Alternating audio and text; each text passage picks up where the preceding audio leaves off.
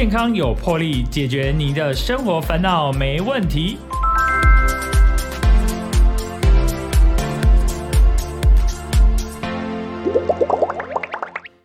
大家好，欢迎大家收听《健康有魄力》。今天我们很开心要邀请到这个台大医院的新竹，哎，是新竹台大分院的陆慧忠陆医师来到我们的《健康有魄力》。好像刚的那个职称好像讲的不太对，我们请陆医师直接帮我们纠正一下好了。OK，破哥好，我是陆慧忠医师。这个职称不重要了，大家很常都搞错。反正就是在台大医院，那因为台大医院有各个县市有很多不同的分院，那主要服务的地方是在新竹，包含了新竹市跟新竹县，还包含竹北、竹东地区，所以。没关系，只要指明新竹台大地区，找神经外科入会中医师就可以找到我。这个跑不掉了，跑不掉。哎哎，这个路路易斯，你好像有个那个，你有经营一个粉砖哈，叫做“我想是你的脑袋有问题”。啊，这个粉砖的名字，哎，好像是最近才改的，是吧？对，决定走搞笑路线比较轻松。那个破歌你要用唱的啊，这是歌词，周杰伦的歌啦。我想说哈。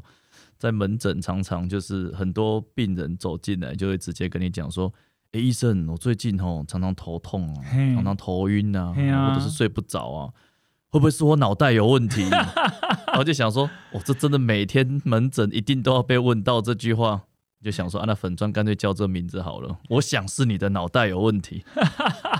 真的哦，你没有遇过在门诊这种病人哦，他多期待听到你跟他说哦，真的是你脑袋有问题。我想好很特别 了。他们有期待吗？他们应该是反问啊，应该说哎，希望说哎，医生讲我头壳拢无问题啊，那个好啊呢。那种心态有点复杂，他可能就真的有点困扰，就是头痛好一段时间，啊，可能找不出原因呐，啊，吃药可能也都没效，或是头晕这些。啊，其实归结起来，很多问题都是现代人可能生活作息比较没那么正常，嘿，就是现在很多我要么手机一滑，各种影集任你选，所以我想哦，生活作息不正常，晚睡就会容易精神不好、头痛、头晕这些，大概很常会有了。说穿了，其实生活作息调整好，这些病大概都会好一大半。我都这样跟他们讲，他们就会觉得好像没有被治疗到，好像一定要来做个什么检查，脑袋是不是长什么？你帮我开开，我就会好了，我就可以继续回去晚上熬夜看影集，也不会头痛。我公，你这不能这样想，你要先调整作息啊。哎，现在不止说年轻人哦，这个因为这个划手机呀、追剧呀，这个作息不正常哦。那其实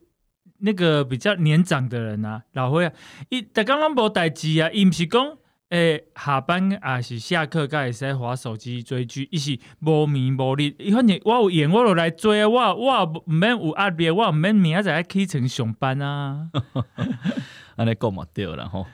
老人家又是不一样的问题了。诶，老人家有时候真的来吼，说头痛啊、头晕啊，这个我反而会比较小心一点。嘿，因为老人家吼。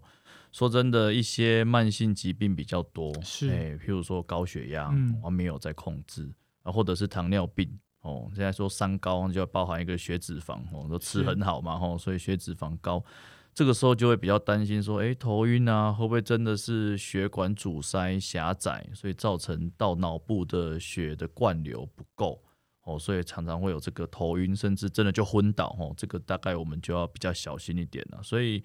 老人家来跟你说他头晕头痛，跟一个二十岁大学生跟你说我头晕头痛哦，那个我们想的事情就不一样。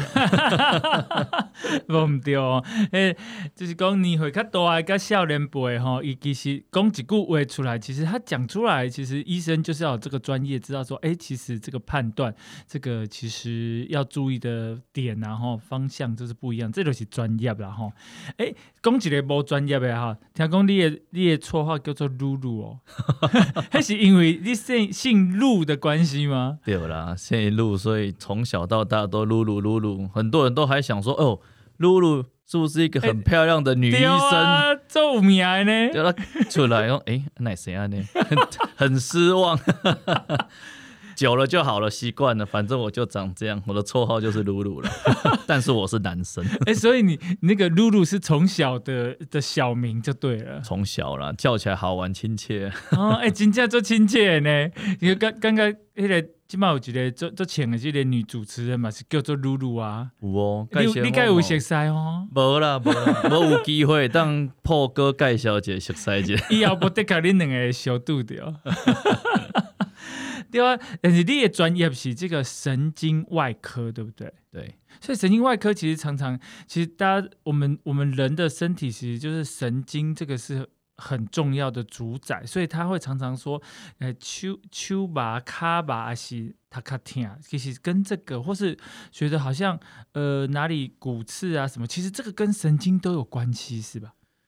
对，诶，神经呐，吼，我们讲神经外科负责的领域，大概就是处理脑神经啊。那脑神经其实分开来细讲，又可以分作中枢神经系统跟周边神经系统。那所谓中枢神经系统，就是从大脑哦，小脑、脑干一路下来到脊髓神经。那脊髓神经就长了，从我们脖子、颈椎到胸椎到腰椎一路下来，都有神经根在管。所以大脑跟脊髓神经，这就是中枢神经系统比较重要，管中枢的。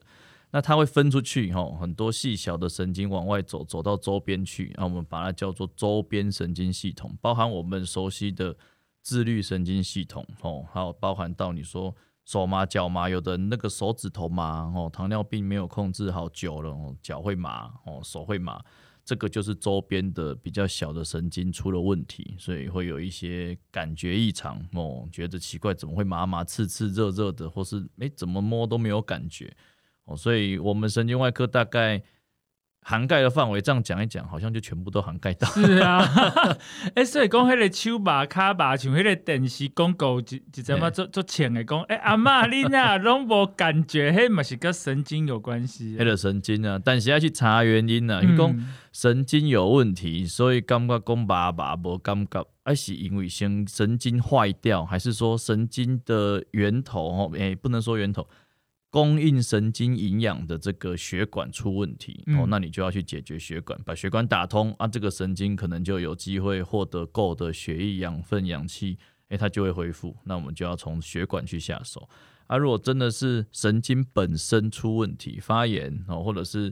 因为外伤受伤坏掉了。或是更高的地方，刚刚破哥有讲到这个长骨刺，从脊髓那边周边神经刚要发出来的地方，就有一个骨刺，一个退化的椎间盘软骨突出去压到，造成这个痛啊、麻啦、电到的感觉啊，那我们就应该要去处理那个凸出来的骨刺，所以。所有东西哦，我们专业就是去找出原因的，看到原因是血管嘞，是骨刺嘞，我们再想办法看怎么解决，才能解决那个不舒服的感觉。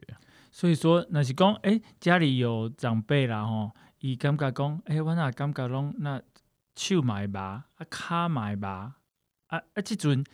我那如果说喜丹，那建议他说是去看去挂这个神经外科吗？诶，如果不会怕外科这两个字，当然可以了。因为神经内科跟神经外科，其实我们管的范围有点类似，都是以神经为主。那当然分内跟外科吼，主要还是差在我们治疗的方式不一样。诶，我们神经外科原则上还是用外科的方式吼开刀哦，或者一些介入性的方式去处理这个问题。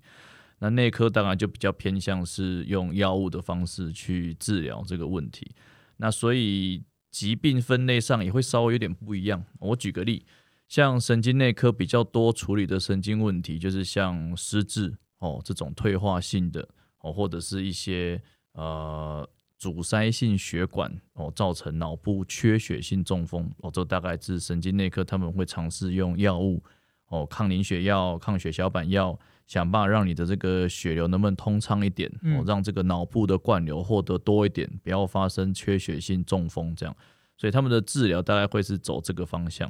那我们神经外科大概就会比较偏向是像头部外伤哦，突然走路车祸撞到头，或者是老人家在家里吼，一个不小心在浴室滑倒吼，给口掉头啊，那这出血了，脑部突然因为撞击很严重吼，有脑出血。那我们可能就会用开刀的方式，赶快把这个头骨打开，把这个急性出血的血块拿走，不要让它继续扩大。那找到出血点的话，把它止血哦，这样才能保护脑部不要被这个出血给压到坏掉。是，所以什么神经外科介入大概会比较是用开刀去清血块啦，或真的说发现有一个脑瘤在长大，那要把它开刀把瘤取出来，或者是脊椎上面有退化的骨刺，哦，退化真的很严重，凸太凸了，压到神经开始麻啦，甚至没力。我们赶快把那个凸出来的东西拿走，做减压，让神经不要再继续被压去压坏。所以大概有这样子的分别了。哦，那像像椎间盘突出啊，有像像我妈妈一一，我觉得他不是椎椎间盘，反正他就是啊，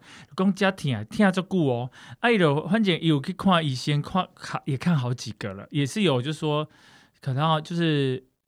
就是联合，就是说找会诊这样子，然后也有做过很多的检查。那其实有的医生就跟他说，就看你决定自己决定要不要开刀这样子。那你不开刀，那我们就这样子先先再观察这样子。所以他也是，哦，我嘛是好几个月，可能我半当哦。可是以前呢，都会常常一惊一一，比方说他呃，好煮饭好了。煮饭站的可能有三四十分钟，他就说：“哦，做甜没啊？可是哎，最近哦，哎，我老婆听你你两公也也会听嘞。其实他也有去，就是坊间买那种，就是那种贴那个，就是酸痛的药布等等啊，也有去看西医。可他最近哎就没有再说某你两公哎他会痛了呢，所以好像也也就这样子过了。对了，这个东西吼就是。脊椎的问题，一些退化啦。你刚说到椎间盘突出，我大概澄清一下一件事，这个我们门诊每天都要这个澄清一下。这个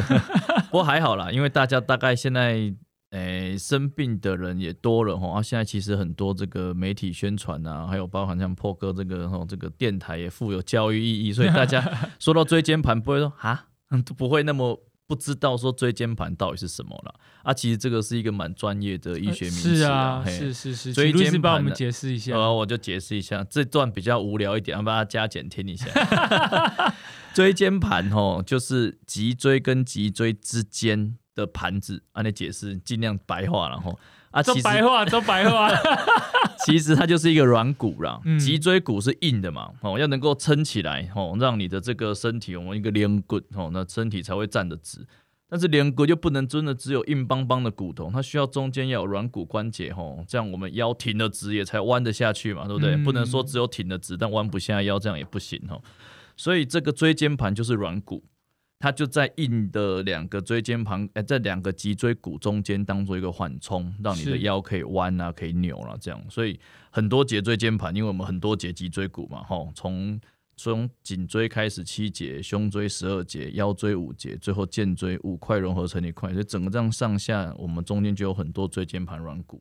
啊，用久了一定会退化，那个软骨退化就会开始凸出来。因为它开始没那么有弹性啊，含水量会开始变少。它本来是一个含水量很好的，像一个水胶囊的东西，是是是。啊，外面有一圈坚硬的纤维环把它箍住了，这样就是一个很好的 cushion。啊，你这用久用久，cushion 开始就会退化嘛，磨损了哦。一定会的啊。磨损它就开始水含水量不够，弹性不好啊，就开始会微体就会从后面有点凸出来啊，神经就在它后面。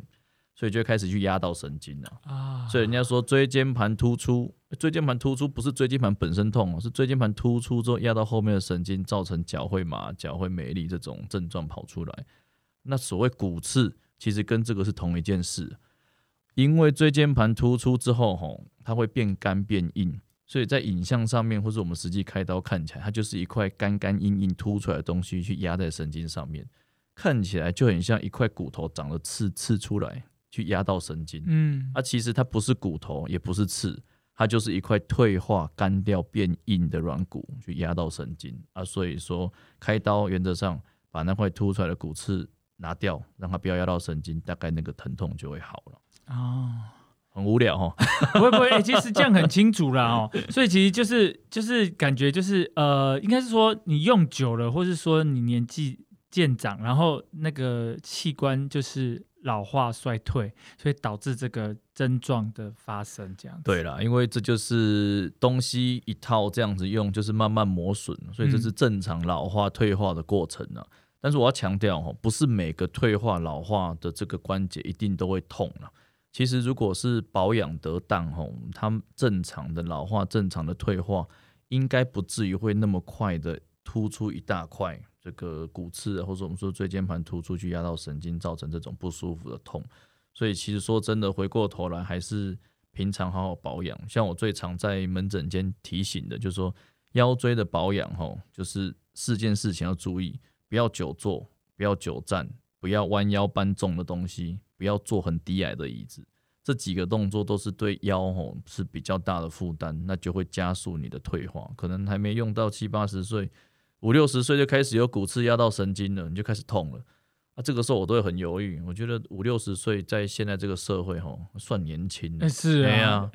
他 如果去做做复健、拉拉腰吼，还可以撑得住，不会到那么痛，还可以正常活动。啊，注意这几个动作，不要久站，不要久坐，不要弯腰。搬重物，不要坐第二椅子，这几个有助于保养。有时候就像那个破哥你刚刚讲的，保养得宜，加上附件搭配，其实再撑个十年二十年没有问题呢。你不要那么早开刀。所以刚如果说到什么七十岁八十岁开刀觉得很老，都不会啊。我们就是想说七八十岁了，真的是痛到受不了，还就是想要处理的，再来开刀不会太老，不会不会嫌晚。现在微创开刀，那个七八十岁的开完也是一两天就走来走去就回家了。哎，对啊，现在微创微创这个手术真的是太先进了，以前都还要真的这哭整个整个婆起来，现在都不用哎，就是一个洞进去就可以搞定了。对啊，这个微创又有分哦，我们是在策略上微创的概念就是尽量破坏越少。的方式去进行这个手术处理，然后这是微创这两个字的的概念，所以衍生出来吼，也要感谢说现在科技啊，还有这个内视镜啊，这些镜头解析度真的是日新月异，所以一个很小的洞，一个小小的镜头下去，哇，就看得一清二楚。啊，器械也是可以做一只细细长长的，前面就够力，可以去磨那个骨刺，可以去咬那个骨头，就这样就就把事情处理完了，所以。也是现在病人的福气，有这些器械可以这样用哦。那个真的开完刀最顺利的内视镜小伤口，甚至开完刀当天早上开，下午就差不多可以回家了，没有什么引流管，没有什么出血，啊，伤口小小一公分，缝一针，贴个 OK 棒啊，就真的回家了。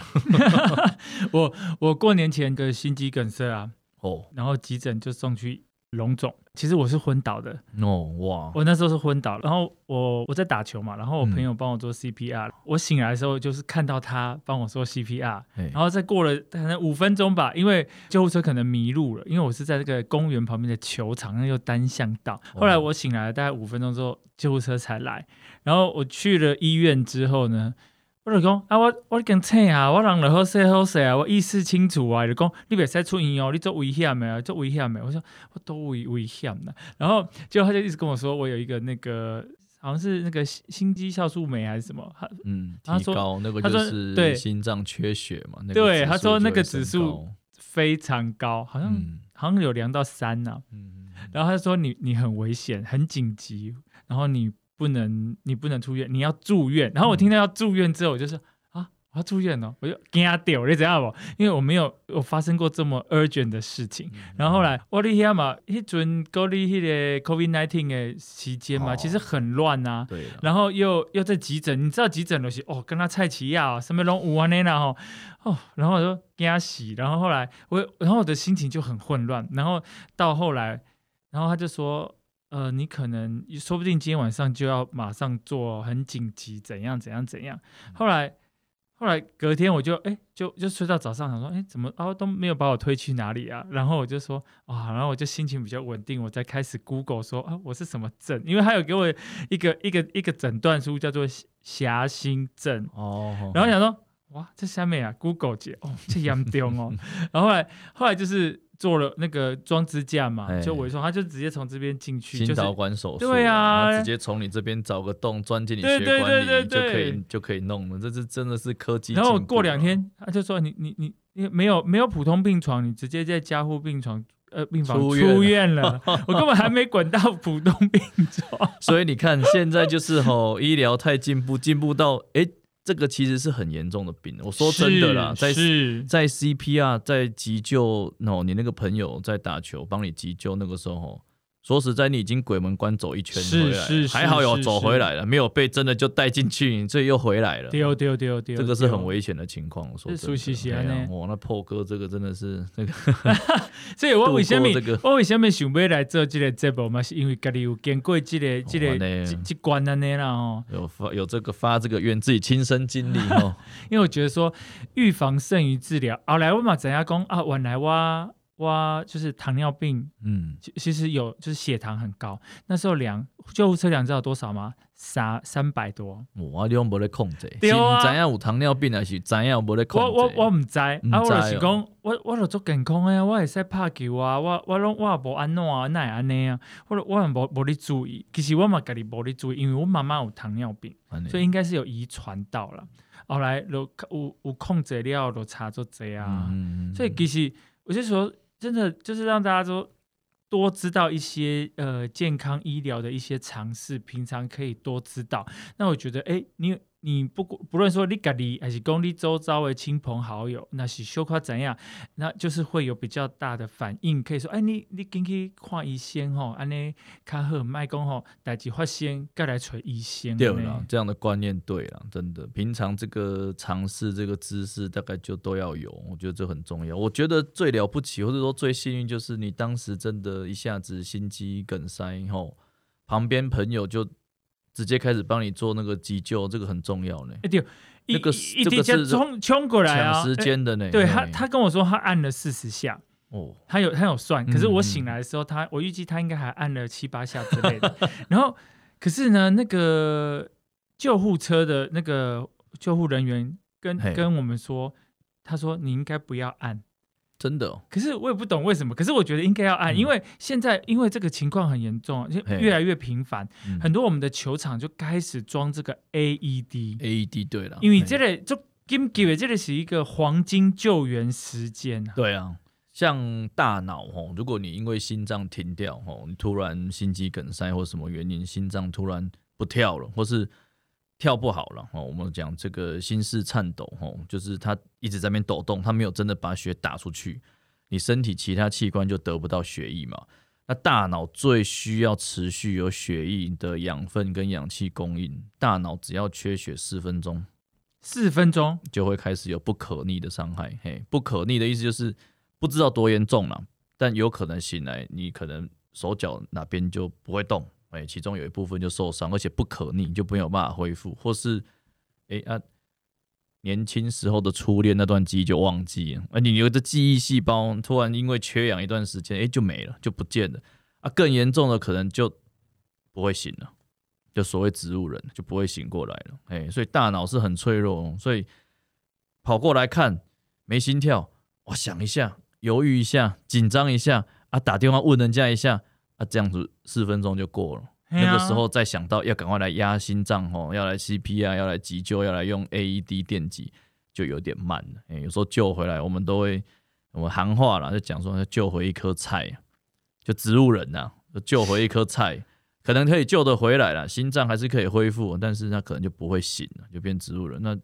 就很可惜啊。所以我说破哥真的是命大，你要去好好谢谢那个朋友，有啊有啊，没有犹豫就压下去。哎、说真的，平常一般民众说真的看到旁边的人倒下哦，真的要开始 CPI 开始帮他压胸，而且要真的压够大力，甚至压到肋骨断掉，那个不是每个人都做得到呢。错呢会，错啦，怎样会错讲这安尼这可能刚好跟你有点要看急哦，就给压下去，没有没有犹豫。这样真的，我都要特别再感谢他一下，这样真的子。真的，哎，所以其实。呃，其实这个就是为什么说哈，我觉得大家要多一点这个健康医疗的尝试哈，然后这样子其实不管是可能会帮助到自己，也会帮助到你的朋友啦、家人，这是这是非常的重要了哈。哎，讲一个玩笑话好了，刚刚讲的太严肃了。哎，听说那个路易斯哈在整间有很多妹啊，啊，这个画风一转，现在是怎么样？突然变成深夜电台节目？是不是？你你你你你整间都都叫妹对吧？叫妹啊，什么妹什么妹什么妹对吧？还好我没有被你套话出来哦。那破哥在那边那个表情有点奇怪。这个电台我们听到声音，没有看到破哥的表情，让我一下子以为要深夜电台。今天的访纲就没有写到这个。对啦，因为我现在在新竹地区服务然后，所以吼新竹地区大家也知道有名的这个客家庄嘛。是，哎，那所以你客家话现在会讲了哈？不不不敢乱讲呢。只能说安子谁栽毁了，讲出来都只会这几句，不然就阿婆啊，就基本的问候这样子，基本的啦，基基本的而已。所以那个阿妹没有都教你一些客家话这样子，可可能我们比较没有慧根呢，他一直讲啊，我就听不懂，只好都整间的护理师哦帮我翻译啊，哎，因为客家庄真的又是长辈又是客家人哦，他们的名字都是什么？菊妹了吼就会很喜欢菊花这个菊这个字，菊妹吼啊，还有一个什么什么什么伟妹，就很很多这些啊，姓詹啊，姓钟啊，大概我看到的名字，没错没错。所以有一次最有趣的就是，哎，这个。病人清单来，我们高龄的通常会先看，哎，医院都会这样，不怕他们等太久。对了，对了，高龄也是敬老尊贤嘛，像博爱做的概念呢。因为门诊病人三十个，哦，他二十九号，哇，你叫九十岁的阿妈等到二十九号，那可能在外面等到昏倒 怎么办？对啊，哎，所以都会高龄的先看。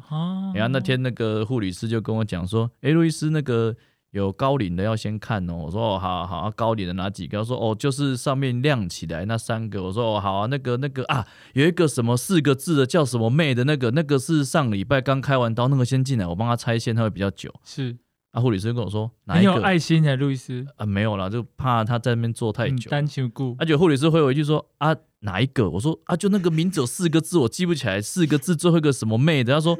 啊，那三个都是四个字啊，都是什么妹？你到底是要哪一个？我说，我就一看，哎，真的呢，三个标注这个红色高领的，真的都是什么什么妹？我说，哎，我也想不起来，我把片子点开来看，我才记得是哪一个病人。所以说啦，说你整间有很多妹啊，没有错吧？对了，也是另类的很多妹，看你要哪一个妹先进来看。那金价写，因为哈，这个新竹那边真的是，就是他名取名字的习惯，真的就是没有比较传统的啦。可能现在已经就比较没有这么，就比较不会。可是说长辈可能还是很多很多。什么妹啦哈，什么菊啦？我记得我有一个大学同学，他也是什么菊。以前我还不晓得哦，原来这是客家人比较常会用到的一个取名字的一个名字的其中的一个字，这样子。是是是，梅花的梅好像也蛮常用的。梅也是梅哦，遇过兰也有，好像梅兰竹菊都蛮常用的。哎，竹好像有哦，那就可以生四个嘛。梅兰竹菊用一轮。那你个怕别个给先起的。对啊，哎，所以其实啊，其实，在整间其实有发生，其实因为你那边跟你以前不是，呃，你的前一份呃是在中双河医院嘛？对，我之前在双河医院服务，我台大毕业，所以在台北，然后在台大医院就是训练神经外科的专科，训练完之后到新北，就是中和区的那个双河医院服务了五年。啊，也最今年刚转换了，就是等于又回到老东家，回到台大院的这个新竹分院。双河地区那边就那边是人口多，但那边不是客家庄了，所以这个现象就比较没有。是啊，是啊，是啊，是啊。所以其实到到这个新竹地区，竹东、竹北嘛，哈，所以其实这个其实那边的长辈啊，因为那边的那个年长者啊，应该是。很多。很多，哎，尤其是老人化的竹东的那个院区，就是老人家更多，因为竹东那边刚好在那个台山县，就是从山区那边下来，北浦那边，北浦最近也很很热门，很有名，那个茶金那部那个影集啊，或就是很多观光客去的，还有北浦那边种茶啦，还有一些客家庄，所以。老人家蛮多的，还有一部分的原住民在也在这个北浦在上区峨眉那一带不少，峨眉那边有有有我有认识，对对对，会从那边下来我们那个台大的竹东院区那边看病，哎。啊竹北就不太一样了，竹北现在年轻人越来越多了，是。哦那个因为台大的那个生医分院就是竹北院区那个，刚好在高铁站竹北的正对面那边，我那边真的是，人家说那个房价。是每一季都不一样，重点是你都买不到，你只能看那个价格，也没有空房给你买，很可怕的地方。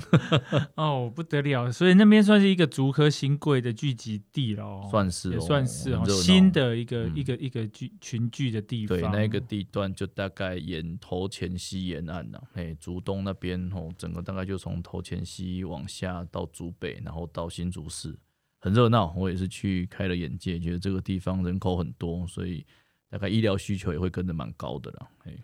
真的就是有人的地方啊，就是有需有这个医疗的需求了哈。所以其实，在我想，呃，其实，在新竹这边，其实路易斯也是有有跟跟以前在台北哈，应该是就是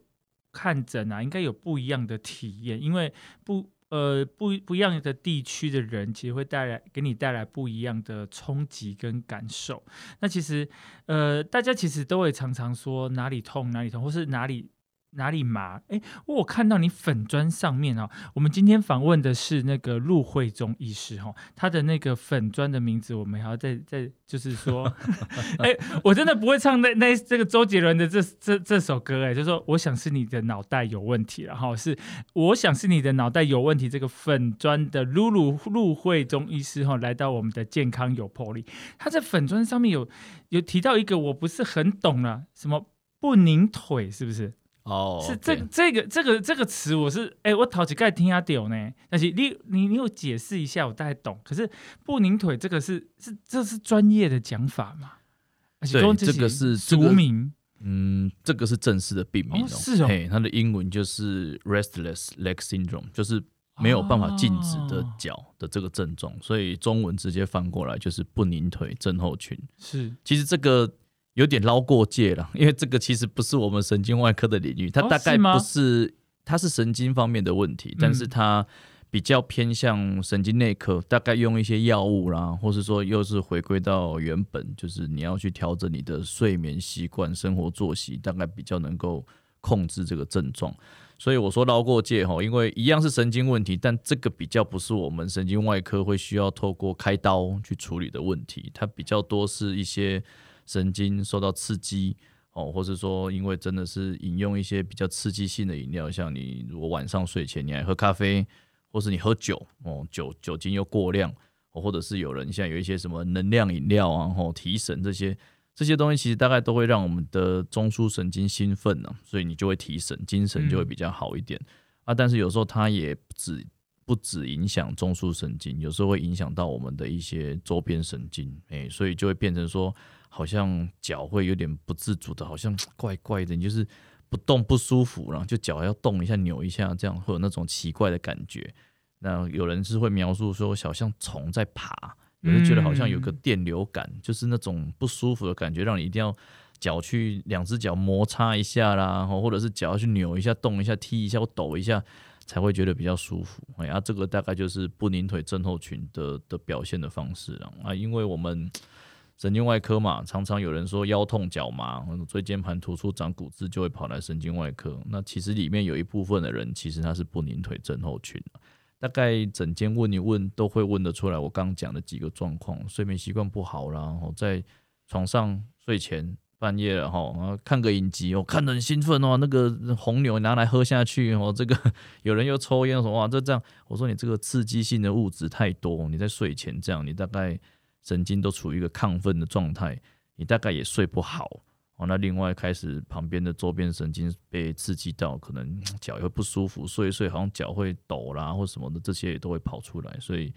原则上还是从这些习惯去调整，有些问题大概都可以解决一大半。真的更严重的，我们才考虑说是不是要开点药，然后一些动作障碍的药可以辅助他解决这个问题，大概是这样子诶。刚那个路易斯有提到，喝酒也算是会刺激你的中枢神经，让你不好睡嘛。可是我喝酒都还蛮好睡的啊。这个就是要看量的哦，所以有些东西就这样嘿，双面刃，双面刃。有时候这个酒精浓度这个也很难量化。嗯，看也是跟个人呃吸收的体质是不是有关系？是啦，是因为每个人第一个是酒量不同啦。啊，另外一个层面在讨论是说代谢的效率不同，哎，这就跟我们的那个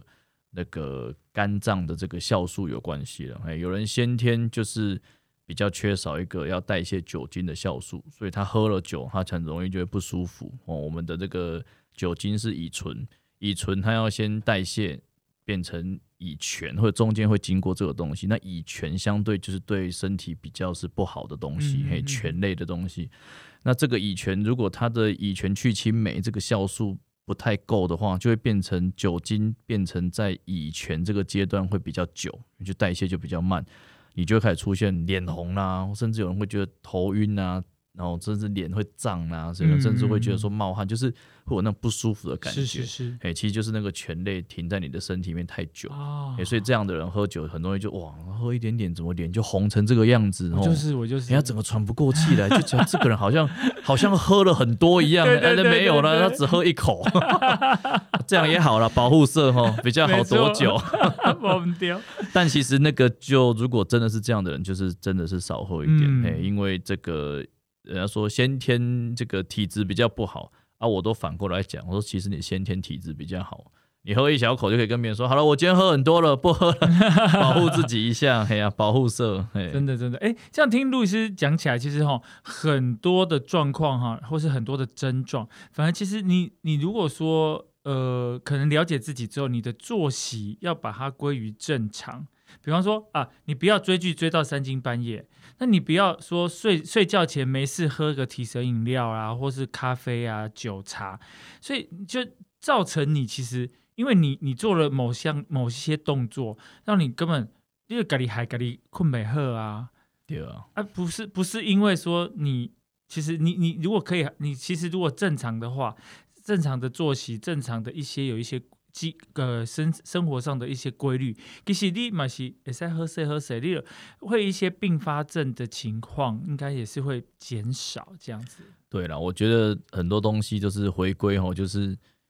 生活作息不正常哦，或者说有一些物质滥用，然后物质滥用有时候讲起来有点严肃，但其实就是。喝酒没有节制哦，没有理性饮酒，然后现在都是这样讲，就是喝过量了，或是说不正确的时间喝哦。提神饮料不是不能喝，但是你就不要在要睡觉的时候喝哦。咖啡也是，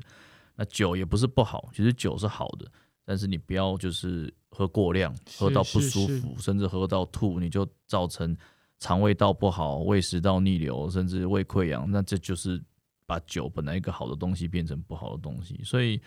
在门诊间有时候很长，我们 我都说我自己有点像是那种心灵治疗。其实说真的，说穿的时候改行了，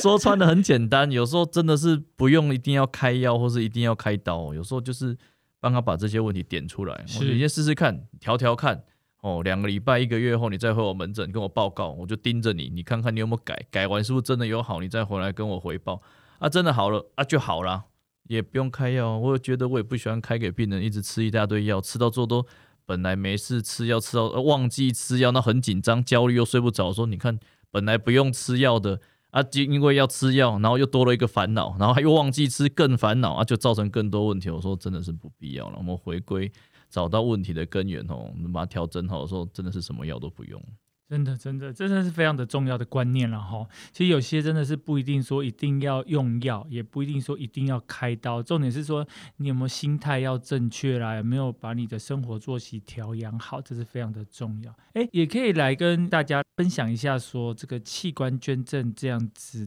的事情是应该是要持续来进行的哦，今天的这个访谈要。讲到这么严肃，这么深入，简短 简短，我们不是 TED Talking，吓我一跳！突然这个十八分演讲的这个 整个整个讲稿在脑中浮现，你用八十秒好了。啊，这个要讲哦，应该是说我们神经外科医师有一个比较特别的临床业务啦，除了开刀啦、开脑啦、照顾这个加护病房重症病患之外，哦，有一群病人其实坦白说是一开始受伤就很严重。嘿，我们可以说几乎就是没救了。是，这个很很也很语重心长讲，但事实上是这样，就是